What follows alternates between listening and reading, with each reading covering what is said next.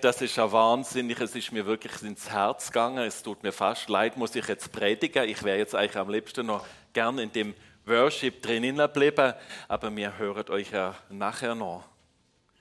Ja, herzlich willkommen miteinander. Wir haben heute den zweiten Teil von der Predigt, wo ich letzten Sonntag angefangen habe. Oh, jetzt merke ich gerade, ich habe meinen Schaltknüppel gar nicht, kann den mir vielleicht noch jemand bringen oder bitte das erste Bild.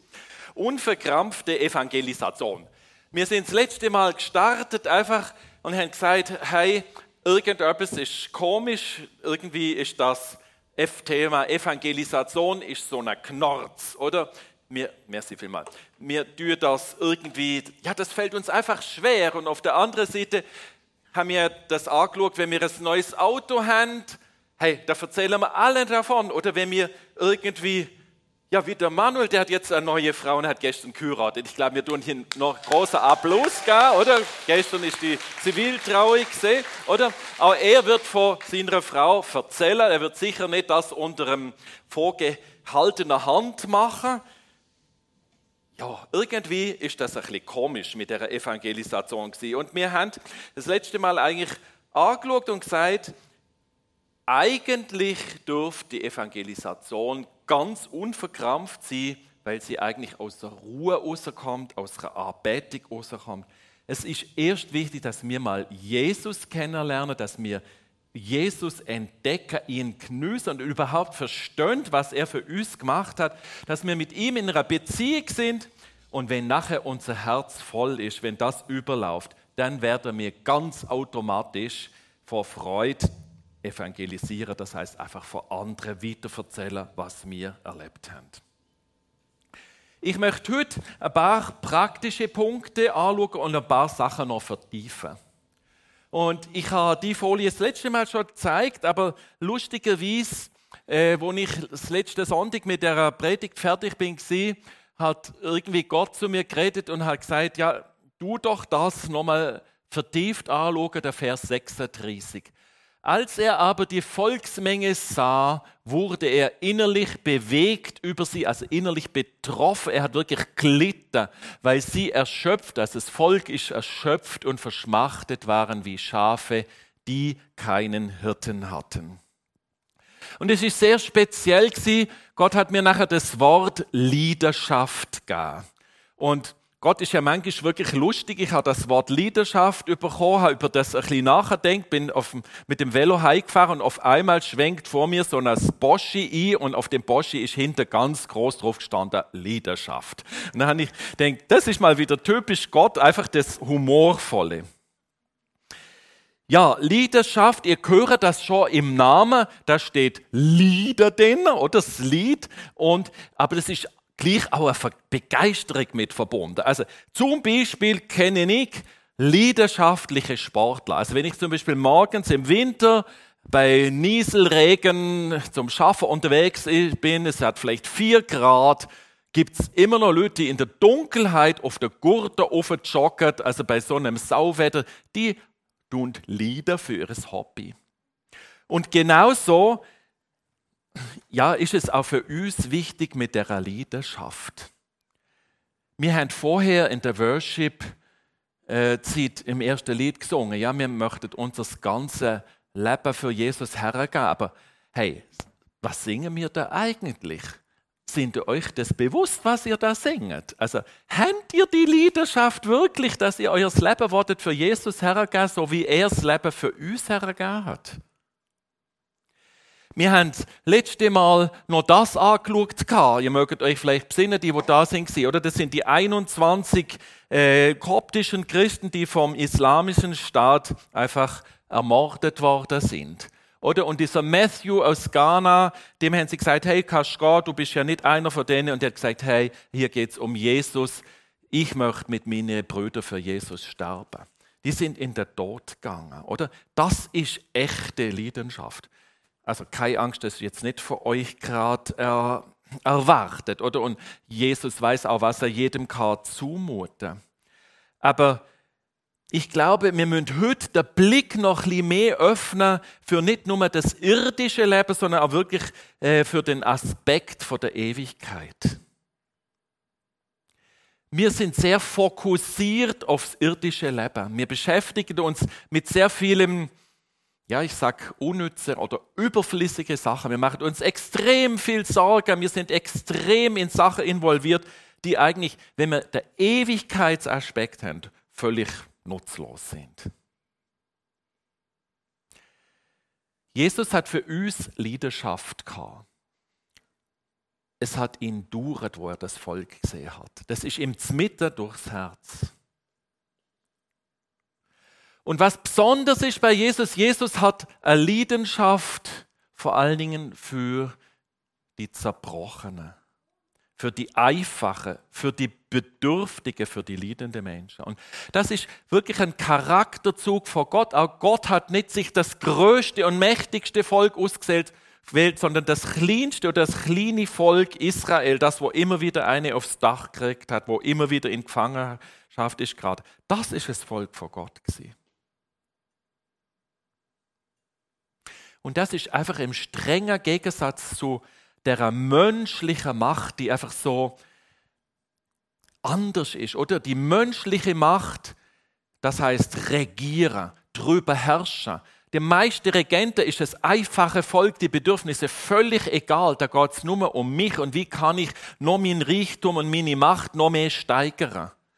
Und ihr merkt, das ist einfach im diametraler Gegensatz zu dem, was Jesus für uns gemacht hat. Oder Jesus hat für uns ein Leben hergegeben. Der hat nie über uns herrschen aber er hat uns einfach helfen und die Not, die ist Jesus mitten durchs Herz gegangen, wo er auf das Volk geschaut hat. Oder? Er hat gesehen, fördergründig ist dort Armut, dort ist Erkrankung. Sie sind damals vom Volk äh, oder von den Römern sind sie beherrscht worden. Aber das, was ihn noch viel mehr betroffen hat, ist eigentlich, dass sie ohne Hirte sind, dass sie eigentlich umhergeirrt sind, dass sie kein Glauben hatten, keine Zuversicht. Sie haben sich einfach irgendwie ziellos durchs Leben durchgewurstelt.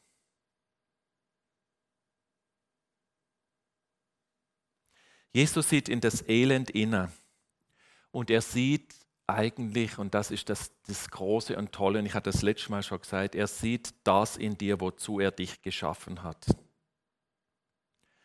Leider stehen wir uns in vielem oft selber im Weg, oder? Weil wir falsche Werte angenommen haben und weil wir eigentlich auch eine falsche Sichtweise von unserem Leben haben. Ich möchte euch ein kurzes Beispiel bringen unsere Sichtweise, und das ist so eine typische Aufnahme von dieser, von der Zeit, oder? Ähm, das ist so eine Wanderung gewesen, wo ich neulich im Gantrischgebiet gemacht habe. Ihr seht, man sieht da vorne ein paar Bäume und dahinter kommt schon die nächste Regenfront, oder? Und es, äh, fünf Minuten später regnet es dann und praktisch unweit von der Stelle kommt nachher Gottes Perspektive, der Regen ist durch und auf einmal sehen ihr den Wald vorne, aber das ist das, was wo wir menschlich sehen, aber Gottes Perspektive ist viel größer. Oder der sieht die saftige grüne Weide dahinter, der sieht die Berge dahinter. Und ich glaube, es ist ganz wichtig, dass wir lernen, mehr in Gottes Perspektive zu denken über unser Leben und dass wir das Ganze ein bisschen sehen. Und das ist etwas, wo wir uns können wie antrainieren, indem wir wirklich in der Bibel lesen und indem wir Gott auch fragen, wenn ein Mensch vor uns sitzt, Gott, was ist deine Perspektive für den Mensch? Ist das nur dass der jetzt da sucht oder ist da, sind da nicht Perlen in dem Mensch verborgen, wo es darum geht, sie freizusetzen?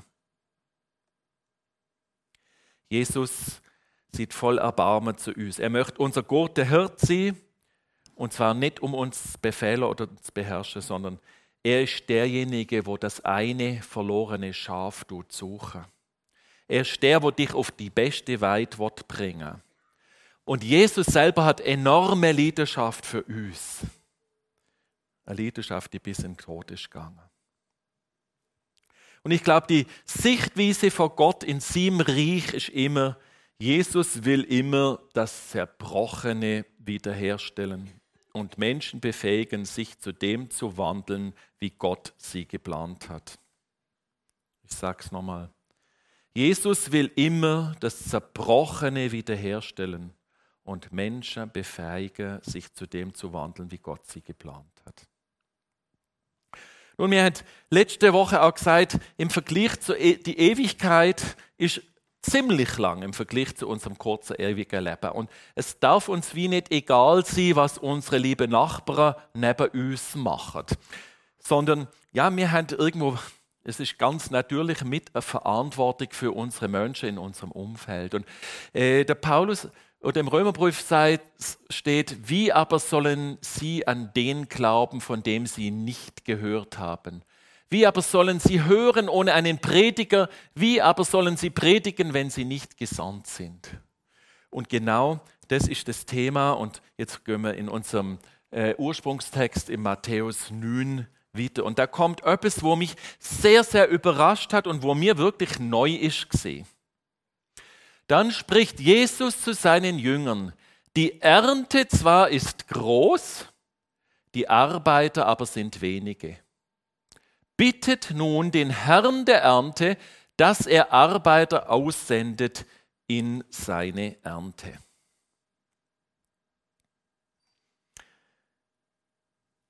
Die Ernte ist groß. Das heißt, es sind weltweit Unmenge Personen, wo eigentlich aufs Reich von Gott warten. Wo wollen berührt werden vom Heiligen Geist, aber es gibt wenige Arbeiter. Und manche haben natürlich vom Evangelium gehört. Also viele Leute hier in der Schweiz haben mal irgendwie etwas davon gehört, aber häufig ist das oft ein verdreites Evangelium, oder? Sachen sind auch aufgrund von Fehlern in der, in der Gemeinde, in der Kirche, auch auf verknorzte Christen verdreht worden. Dieses Evangelium der Freiheit, eben das, dass Jesus das zerbrochene Wort gesund machen, das ist häufig nicht in den Köpfen, sondern es ist häufig das Muss und du darfst nicht. Das ist in den Köpfen, aber das ist gar nicht das, was Jesus will. Interessant ist, dass es hier nicht heißt, betet endlich, dass das Korn reift und die Ernte parat ist. Das heißt es nicht, sondern das heißt, die Felder sind reif zur Ernte. Aber bittet um Arbeiter. Und das sagt Jesus selber, als er eigentlich in einem Berufungsprozess ist von seinen zwölf Jüngern. Er selber hat in der Zeit die ganze Nacht auf dem Berg verbracht und bettet. Also er selber tut das auch befolgen. Er bittet darum, dass Gott seine Arbeiter dort freisetzt. Und anschließend hat er die Jünger erwählt. Gebet ist wichtig, dass wir um diese Arbeiter betet, die eben diese Vision vor Gott sehen. Oder das sind die Arbeiter, die nicht nur der Wald sehen und das Wägle, sondern drüber, außer die Hügel, die kommen, die saftige Weide, die in der Ferne sind, die das sehen, was Gott vorbereitet hat. Im Originaltext heißt das nicht Arbeiter senden, sondern also das Wort heißt Eckballein und es bedeutet außerkatapultieren, außerwerfen. Oder? Das ist ein Kriegsausdruck. Oder? Das heißt, die Arbeiter, die werden wie außergeschlüdert, ohne Zagen, ohne Zaudern, die sind voll Engagement im Krieg, oder? Und das sind Leute, die einfach in einer Berufung etwas machen, wo sie den Platz einnehmen, wo Gott ihnen öffnet. Für mich ist das wirklich neu gewesen. Mich hat das früher fast ein bisschen genervt, als ich das gelesen habe. Nein, mir denkt, ja, warum seid eigentlich Jesus nicht, hey, spucket in die Hand und auf geht's, los, gönnt ihr los. Seid ihr nicht. Er seid betet. Und ich glaube, auch für uns als Quelle, für unser Umfeld ist das wichtig, dass wir aus der Ruhe rauskommen, aus der Arbeitung rauskommen und aus der Fürbitte, dass wir aus dem Gebet die Evangelisation startet. Natürlich gibt es auch ganz besonders berufene Leute. Also wenn man denkt an einen Billy Graham, oder? Der hat wirklich sein ganzes Leben vor Gott niedergelegt. Ich habe das vor ein paar Monaten ja mal erzählt, ein bisschen aus seinem Leben. Oder der Billy Graham, wo sehr reflektiert ist, wo sehr studiert hat, auch ich darf ja mich nie irgendwo in einen Gefahrenbereich hineingehen, wo der Teufel mich kann versuchen, wo seine Finanzen ganz klar geregelt hat, wo wirklich Sachen festgelegt hat, wo auch nie allein unterwegs war, sondern immer mit anderen Männern, die ihn reflektiert haben. Die sind immer im Gebet gewesen. Das ist immer ein ganzer Trupp von Leuten gewesen. und man hat ihm ins Leben dürfen. Das ist ihm ganz wichtig gewesen. Wir müssen uns nicht unbedingt mit dem Billy Graham messen. Es ist cool, gibt es solche Leute. Und das ist auch nicht unsere erste Perspektive, dass wir müssen jetzt ein Billy Graham werden. Aber ich glaube, wenn wir betet für Arbeiter, stellt sich natürlich schon automatisch die Frage, was ist auch mit uns? Und es wäre ein bisschen komisch, wenn wir sagen, ja, ich delegiere mal das alles an. Also auch wir haben in unserem Umfang, Umfeld vielleicht Aufgaben, wo wir durftet übernehmen. Aber das sind vielleicht kleine. Und Gott ist ein Gott, wo euch nie wird überfordern. Also ihr müsstet jetzt nicht denken, wenn ich jetzt evangelisiere, werde ich äh, übermorgen von der IS äh, umgebracht. Gott mutet euch das zu, was ihr werdet können tragen. Gott kennt jeden von euch. Aber es ist gleich erstaunlich, möchte Gott uns immer beteiligen am Bau von seinem Reich. Er möchte das, das Reich Gottes, oder? Wir, wir beten das ja im Vater uns, oder? Dein Reich komme so im Himmel wie auf Erden, oder? Im Himmel, glaube ich, ist Gott schon zuständig, aber auf Erden, da möchte er uns einfach dabei haben, liebe Leute, oder? Der möchte uns dabei haben, dass wir sein Reich bauen, dass wir die anderen erzählen, hey, Gott möchte hier wiederherstellen. Gott möchte gute Sachen machen. Und je mehr ihr in der Bibel leset, merkt ihr auch im Alten Testament, wie eigentlich von Anfang bis Ende alles vor Gottes Güte geplant, durchgeplant ist. Gott hat immer, immer nur das eine wollen, dass uns Menschen es gut geht. Oder? Und er sieht traurig auf uns ab, weil wir uns immer wieder in irgendwelchen Mist verstricken. Ja, dann ist der Berufungsprozess weitergegangen, oder? Und äh, Jesus hat nachher seine zwölf Jünger berufen, gab ihnen Vollmacht, oder? Das ist der nächste Schritt, oder? Erst das Gebet, dann das Berufen sie. Vollmacht, böse Geister auszutreiben, alle Krankheiten und Leiden zu heilen. Im Namen der Apostel sind diese, oder dann hat er die, die Namen aufzählt, das wollte wir jetzt hier nicht im Detail anschauen. Hat ihnen nachher gesagt, heilt die Kranken, weckt die Toten auf, macht die Aussätzigen rein und treibt böse Geister aus. Umsonst habt ihr alles bekommen, umsonst sollt ihr es weitergeben. Beschafft euch kein Reisegeld, weder Goldstücke noch Silber noch Kupfergeld. Besorgt euch auch keine Vorratstasche, kein zweites Hemd, keine Schuhe, kein Wanderstock, denn wer arbeitet, hat Anrecht auf Unterhalt. Und wo sie euch nicht aufnehmen und nicht anhören wollen, da geht aus dem Haus oder der Stadt weg und schüttelt den Staub von den Füßen.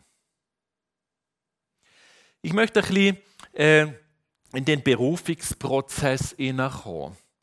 ich habe mich in, der letzten Woche Gedanken darüber gemacht, warum hat eigentlich Jesus nicht Leute aus den Pharisäer berufen?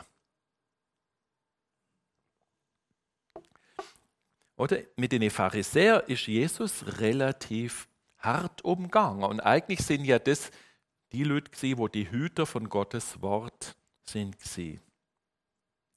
Und Jesus hat die nicht berufen, sondern er hat seine Jünger berufen. Was sind das für Leute? Das sind eigentlich ungebildete Leute, einfache Leute. Sie sind sogar von den damaligen religiösen Führern wirklich verachtet. Also für die Pharisäer sind die Jünger, das ist nichts für die, oder? Aber die Jünger haben eine Eigenschaft gehabt. Und das ist eine Eigenschaft, wo ihr leset, die haben mehr oder minder alles stehen und liegen. Die, sind, die haben alles aufgegeben und sind, haben Jesus vertraut und sind ihm nachgefolgt. Das Schöne ist, wenn wir das lesen, die Jünger, die haben auch immer wieder versagt. Also das sind nicht die perfekten Menschen gewesen. Und das ist das Coole, dass Jesus mit uns sein Reich bauen mit all unseren Fehlern und Unzulänglichkeiten. Aber Jesus hat mit ihnen können bauen, weil sie völlig von ihm sind abhängig gesehen. Die Jünger haben losgelassen und vertraut. Und die Pharisäer auf der anderen Seite sind gelehrt gewesen, aber sie sind selbstgerecht gewesen. Sie haben das hartes Herz gehabt. Und ihnen sind religiöse Regeln wichtiger gewesen als die Wiederherstellung von Menschen. Oder ihr mögt euch besinnen, sie haben immer mit Jesus geschumpfen, weil er ausgerechnet und wahrscheinlich ganz voll absichtlich am Sabbat Leute gesund gemacht hat. Ich möchte an der Stelle auch denen in der Gemeinde, auch Leute im Livestream, wo jetzt nicht da sind, äh, danken fürs Gebet. Ich glaube, das Gebet, wir haben in den letzten Monaten immer wieder über das Thema gehört. Ich glaube, das ist so viel wichtiger, als dass wir uns das eingestehen Das Gebet bereitet alles vor. Das Gebet tut, tut die Arbeiter freisetzen, die wir dringend brauchen. Aber es hat noch eine andere Dimension. Wir kennen den Bereich vom Unsichtbaren nicht wahnsinnig gut, aber ich bin sicher, dass mit Fürbitte und Anbetung räumet mir sehr viele unsichtbare Hindernisse weg. Und ich glaube, es ist wirklich wichtig, dass wir als Quelle die Dimension vom Gebet wirklich mehr entdecken. Dass wir hier drinnen gehen. Und das können ganz kleine Sachen sein, ganz kleine Schritte, wo ihr könnt und sagt, hey, bitte sende Arbeiter. Kehrsatz besteht nicht nur aus euch, die ihr hier innen sondern da hat es hunderte von Leuten, denen es nicht gut geht, die psychisch krank sind, die einsam sind, die keine Lebensperspektive haben. Liebe Leute, wir sind gefragt. Wir dürfen von der frohen Botschaft andere wieder erzählen. Die Ernte ist riesig. Und interessanterweise sehen wir in der Bibel, und das sieht man auch heutzutage immer wieder, es gehen Zeichen und Wunder einher. Aber die Zeichen und Wunder, die können wir nicht aus eigener Kraft irgendwie herbringen. Es braucht die Vorbereitung im Gebet. Und es braucht dazu berufene Leute. Jesus hat für uns den Weg frei gemacht. Und die Autorität vor Gott, die geht auf uns über, wenn wir ihm ganz vertrauen und ihm glauben.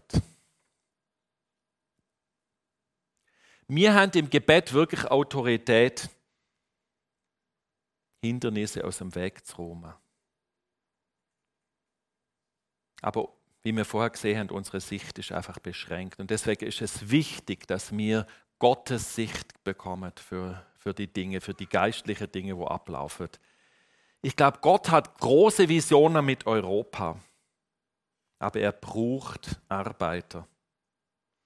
Und es ist wichtig, dass wir die Vision von Gott übernehmen und für Arbeiter beten und auch diese Arbeiter unterstützen.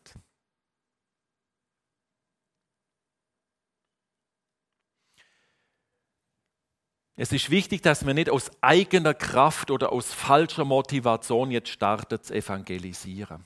Wenn du das Gefühl hast, oh, ich muss jetzt evangelisieren, damit ich Jesus gefall, dann bist du auf dem Holzweg.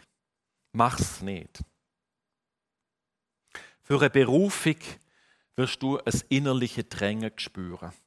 Es wird automatisch geschehen. Du wirst spüren, mal, dem Fritzle, wo mir gegenüber sitzt, der braucht das Evangelium und dann fangst du an, dem irgendetwas zu erzählen. Wir werden, wie man das praktisch macht, nachher noch ein bisschen anschauen.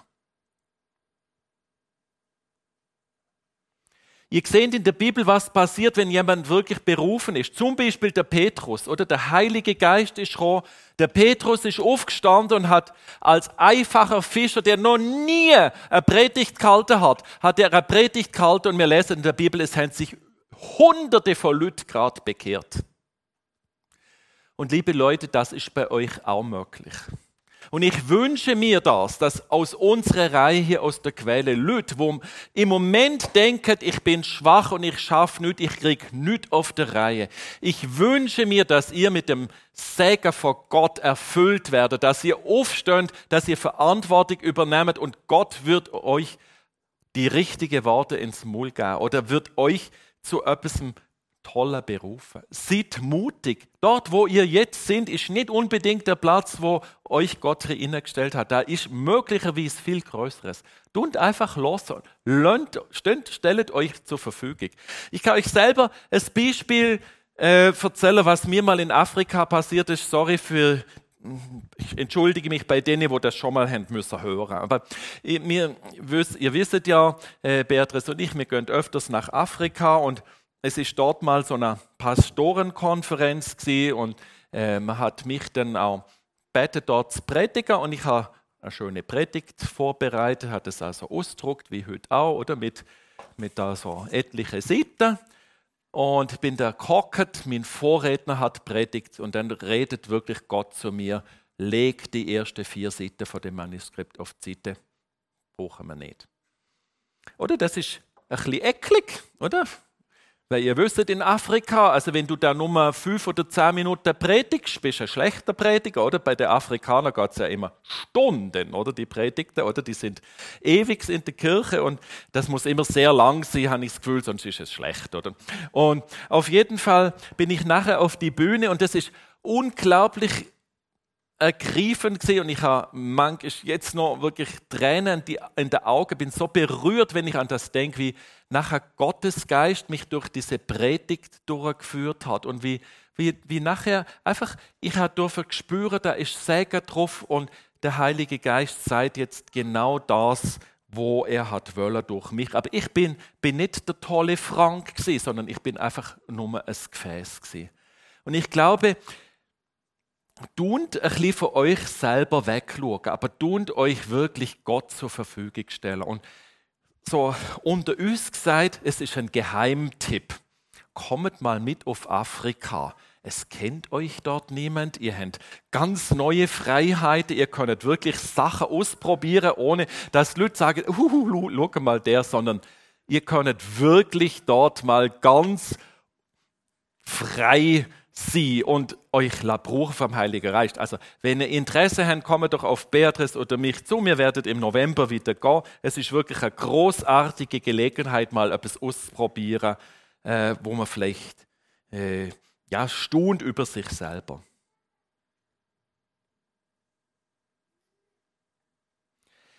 Wichtig ist die totale Abhängigkeit von Gott. Gott rüstet uns aus und wir sollen ganz abhängig von ihm sein. Es braucht nicht immer eine Bibelschule und eine Ausbildung, dass du kannst im Reich Gottes irgendeine Funktion übernehmen. Es braucht wirklich Glaube und Vertrauen. Und Jesus rüstet euch aus. Wenn ihr gleich eine Bibelschule macht, ist das sicher kein Fehler. Aber primär ist es die Abhängigkeit vom Heiligen Geist. Ihr dürft wirklich mutiger werden. Ich fordere euch heute wirklich raus. Gönnt raus. Fragt Gott, hey, was ist dran?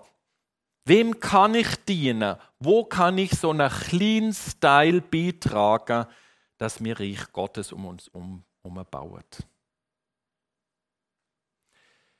Ich finde, Jesus ist wahnsinnig realistisch und ehrlich. Ihr könnt heute Nachmittag, wenn ihr Zeit habt, äh, im Matthäus 10 weiterlesen. Er sagt dann, hey, liebe Leute, das, was ihr von mir erzählt, das kann auch manchmal heikel werden.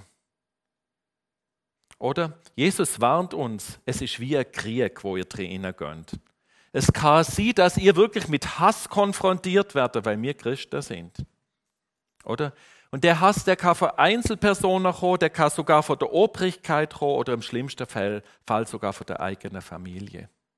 Aber er sagt auch, verhaltet euch klug. Und das Wichtigste ist, dass euch Satan nicht verführt. Und deswegen steht hier auch in der Bibel ganz genau drin, hey, nehmt keine Geschenke an für euren Dienst, dass ihr nicht durch das Geld vom Satan verführt werdet.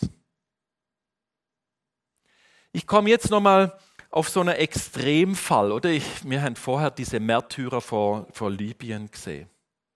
Das ist Extremfall und das wird, zu dem sind ganz wenig Leute berufen. Aber Jesus sagt auch dort ganz klar, nimmt er für so etwas Stellung und sagt, im schlimmsten Fall können sie euch den Leib töten, aber nicht die Seele. Das ist eine Dimension der Ewigkeit, oder? Der Lieb können wir töten, kann man töten und den werden wir eh irgendwann verlieren.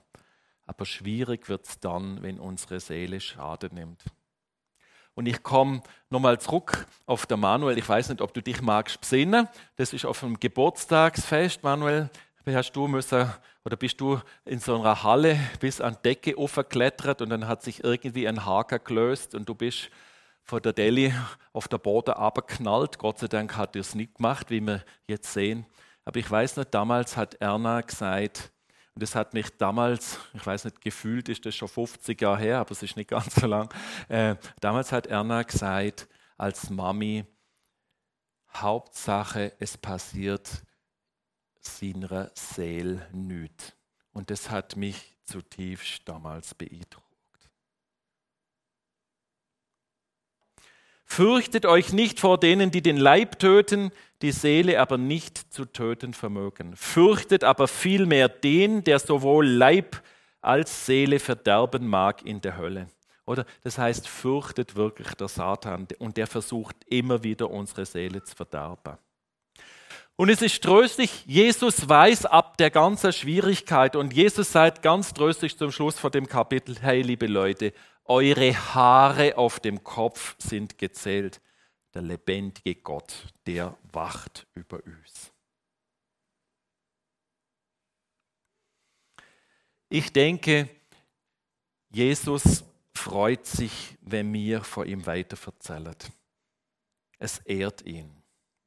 Und von daher möchte ich euch wirklich ermutigen, probiert im Kleinen anzufahren. Und jetzt noch einfach zum Schluss ein paar praktische Tipps. Es ist wichtig, dass ihr das Ganze wirklich aus einer Ruhe und aus der ähm, Anbetung macht. Dass ihr nicht irgendwie aus einem Evangelisationszwang oder aus einem Krampf macht. Das hat einfach keinen Sinn. Sondern frage doch einfach, das mache ich zum Beispiel so, wenn ich mit jemandem in einem Gespräch bin, frage ich manchmal, hey, Jesus, was tut meinem Gegenüber gut? Was braucht der Mensch? Jesus hat oft zwei Leute gleichzeitig weggeschickt. Also es kann sein, dass ihr mit jemand anders dürft unterwegs sein, so etwas zu machen. Das gibt einem ein bisschen Sicherheit und Ergänzung. Ich glaube, wichtig ist, dass wir, wie wir vorher gesagt haben, wirklich primär mit dem Gebet startet, dass wir wirklich betet für Leute, die ausgesendet werden. Es ist wichtig, dass ihr euch in völliger Abhängigkeit vom Heiligen Geist führen. Dass ihr euer Gegenüber respektiert. Also bitte tut dem nicht dort evangelisieren, im Zügs überstülpen, das ist schrecklich. Das ist nie Reich Gottes. Wir lernen uns führen. Wir sind mutig und klug. Der Heilige Geist wird euch helfen. Wir lernen auch die anderen reden. Wir tun sie wertschätzen. Aber es geht immer darum, also ich habe mal so ein, so ein Gespräch geführt mit und ich habe ihn erzählen, der hat sehr lang erzählt und ich habe immer wieder der Heilige Geist gefragt und Vater, was soll ich jetzt als nächstes den fragen? Und dann habe ich ihm wieder eine Frage stellen und das ist unglaublich cool gewesen. Wir haben miteinander ein bisschen Bibel gelesen und ähm, sehr schnell hat er gemerkt, wer Gott ist. Er hat das dürfen wirklich spüren und hat sein Leben Jesus übergeben. Wir müssen respektieren, wenn unser Gegenüber nicht mehr will, dann respektieren wir das. Dann tun wir nicht einfach sagen, uh, ich muss jetzt weitermachen, sondern es ist wichtig, dass man niemand bedrängt. Manchmal sind das auch harte Brocken. Oder? Ich habe ein, kenne einen jungen Mann, für den bin ich schon sehr lange am Bett, weil ich ganz genau weiß, wenn der Jesus hat, wird sich das Leben so ändern. Der hat x Selbstmordversuche unternommen und hängt wahnsinnig in ganz komische Sachen drin. Es ist dort schwierig. Ich bete immer wieder für den. Und jedes Mal, wenn ich mit ihm etwas anspreche, kommt sofort die Blockade ich kann mich über die Blockade nicht drüber wegsetzen. Es braucht Geduld. Es braucht Geduld und ich bin gespannt, wann ich euch hier mal erzählen kann, äh, wann die große Veränderung ist eintreten. Vielleicht werde ich es gar nicht erleben, sondern jemand anderes. Ich weiß es nicht. Und das ist auch wichtig, oder? Ihr seid nicht für das verantwortlich. Letztendlich ist das Gottes Sache. Und auch ich delegiere vieles den Leuten ab und sage, hey, frag doch du selber Gott. Wenn es Gott wirklich gibt, dann bin ich sicher, gibt er dir auch eine Antwort. Das schafft einfach eine große Lichtigkeit in der Evangelisation. Wichtig ist, dass ihr euch durch die Liebe leiten dass ihr nicht anfangen zu argumentieren, weil wenn es emotional wird, ist es komisch. Was ich auch noch wichtig finde, sind Konsequenzen tragen. Was problematisch ist, sagen, ich führe jetzt jemand zu Jesus und nachher ist mir das egal, was aus ihm passiert. Sondern das heißt, wenn ihr zum Beispiel habe ich neulich von jemandem gehört, der, hat, der ist auf Trögeler zugegangen hat mit den Trögeler geredet. Die haben nachher ihr Leben Jesus übergeben, aber die sind wirklich auf der, haben auf der Straße gelebt. Das hat bedeutet, er hat sie nachher mit sich heimgenommen und hat die daheim in seinem Haushalt integriert. Das kann solche Folgen haben. Aber es ist wichtig, dass Leute, die mit uns unterwegs sind, dass wir die nicht allein weiterwursteln, sondern die brauchen Lehr, die brauchen Ermutigung, die brauchen Trost. Weil der Feind wird, wenn jemand sich zu Jesus entscheidet, der wird das wieder wegnehmen. Der wird den Menschen wieder wollen, das, was er gewonnen hat, wieder rauben. Und es ist wichtig, dass wir dabei bleiben. Das ist auch wichtig hier in der Gemeinde. Deswegen ist es ja wichtig, dass ihr auch zur Predigt gehört, dass ihr immer wieder neu ermutigt werdet, in dem Weg als Christ unterwegs zu sein. Weil der Feind ist um uns herum wie heißt in der Bibel wie ein brüllender Löwe, der versucht uns immer wieder Sachen zu stellen. Aber wenn wir uns gegenseitig ermutigen und den Weg gehen, dann kommt es gut. Ja, wir sind, ich bin am Ende. Das Ganze startet bei Jesus, wo einfach die verlorenen Menschen liebt. Und er möchte das Zerbrochene wiederherstellen. Was ich gelernt habe, ist, dass ich in Zukunft mehr für Arbeiter werde beten. Wir haben das letzte Mal gesehen, es ist wichtig, dass wir aus der Liebe und aus der Arbeitung außer das Ganze machen und dass das nicht irgendein Zwang ist, sondern dass das wirklich aus einer Freude darf. Wir dürfen dankbar sein, sind wir durch den Heiligen Geist ausgerüstet und es langt einfach völlig von Gott abhängig zu sein und dann kommt es gut. Und ihr dürft die Autorität vor Gott nehmen, am Reich von Gott zu bauen. Und ich bin so mega gespannt, wenn wir hier innen auch erste Zeichen und Wunder sehen, wenn Heiliger passieren, wenn Leute innerlich gesund werden, wenn aber auch körperliche Gebrechen heil werden. Habt den Mut, macht doch das wieder, gönnt wirklich dahinter. Und ich möchte jetzt wirklich mit dem Gebet abschließen und nachher werden wir nochmal kurz in der Worship gehen. Himmlischer Vater, merci, bist du ein Vater, wo von Anfang an, wo du die schöne Schöpfung gemacht hast, darauf aus bist, dass du ein Gegenüber hast, Menschen, wo glücklich sind und Menschen, wo in ihrer Bestimmung laufen. Du bist ein Gott von der Leidenschaft. Du bist ein Gott, wo nicht einfach irgendwie eine trostlose Betonwelt angestellt hat, sondern du bist ein Gott, wo wir dürfen staunen über die Wunder in der Natur, die Vielfalt, die Farbe, die Kreativität. Du bist jemand, wo sich über uns erbarmt und wo das Zerbrochene in uns sieht und das Wort wiederherstellen.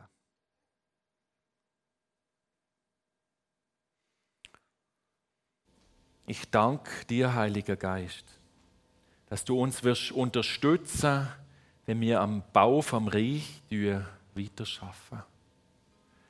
Und ich darf dich bitten, Heiliger Geist, dass du je, zu jedem jetzt auch in der Worship-Zeit redest, dass du uns in der nächsten Woche durch begegnen, dass du uns berührst im Herz, dass du uns die Freude ins Herz gibst, die Leidenschaft ins Herz gibst, die wo du Jesus auch im Herz hast. Dass wir die Leidenschaft für andere Menschen haben aber auch die Leidenschaft für dich, Herr Jesus.